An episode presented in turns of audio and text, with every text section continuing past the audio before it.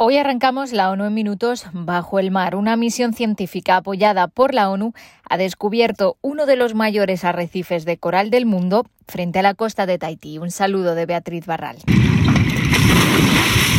Los corales en forma de rosa ocupan más de 3 kilómetros y están a gran profundidad, entre 30 y 65 metros, algo que puede haberlos protegido del blanqueamiento causado por el calentamiento global. Fue mágico presenciar los gigantescos y hermosos corales rosas que se extienden hasta donde alcanza la vista.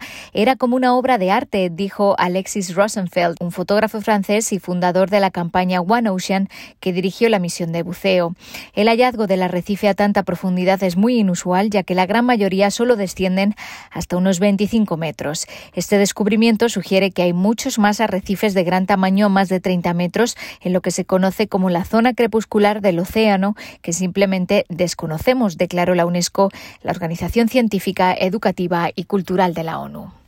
Colombia tiene que fortalecer la presencia del Estado en Arauca, la región fronteriza con Venezuela, que vive una ola de violencia, y aprobar la tan esperada política de desmantelamiento de los grupos ilegales, dijo el responsable de la misión de la ONU en el país al Consejo de Seguridad. Carlos Ruiz Masió informó a los 15 miembros del Consejo de que la seguridad en Arauca se agravó sensiblemente como producto de las acciones del Ejército de Liberación Nacional y grupos disidentes de las FARC-EP.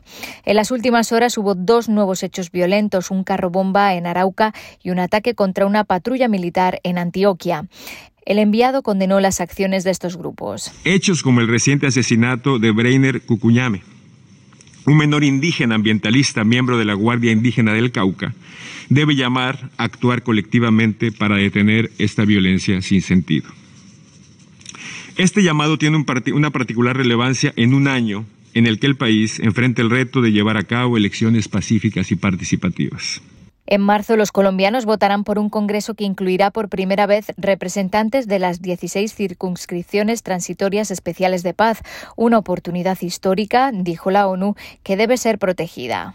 Los casos de COVID-19 en África han disminuido significativamente y las muertes han bajado por primera vez desde el pico de la cuarta ola impulsada por la variante Omicron. Los casos cayeron un 20% en la última semana, mientras que las muertes descendieron un 8%. Esa bajada es todavía pequeña y es necesario seguir vigilando, pero si la tendencia continúa, el repunte de las muertes será el más corto registrado hasta ahora durante esta pandemia. Sudáfrica, donde se secuenció por primera vez Omicron y que ha representado la mayor parte de los casos y muertes, ha registrado una tendencia a la baja en las últimas cuatro semanas. Solo el norte de África registró un aumento de casos en la última semana con un incremento del 55%. Y la Agencia de la ONU para los Refugiados Palestinos, la UNRWA, condenó el desalojo y la demolición de una casa en el barrio de Sheikh Jarrah, en Jerusalén Este. Las fuerzas de seguridad israelíes asaltaron violentamente la casa a las 3 de la madrugada, mientras los miembros de la familia Salilla, entre ellos una mujer mayor y un niño pequeño, estaban durmiendo. Varios integrantes de la familia fueron heridos por los soldados. En cuestión de horas, la casa de los Salilla y sus posesiones fueron destruidas, borrando todo rastro de sus casi 40 años en el barrio. La familia, que ya había perdido su hogar de residencia como consecuencia del conflicto de 1948, se encuentra ahora de nuevo desplazada buscando refugio.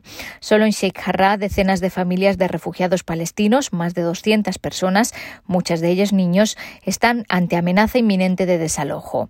La UNRWA hace un llamamiento a las autoridades israelíes para que detengan inmediatamente todos los desalojos y demoliciones en Cisjordania, incluyendo Jerusalén Este, y recuerdan que, según el derecho internacional, el traslado forzoso de personas protegidas está estrictamente prohibido. Hasta aquí las noticias más destacadas de las Naciones Unidas.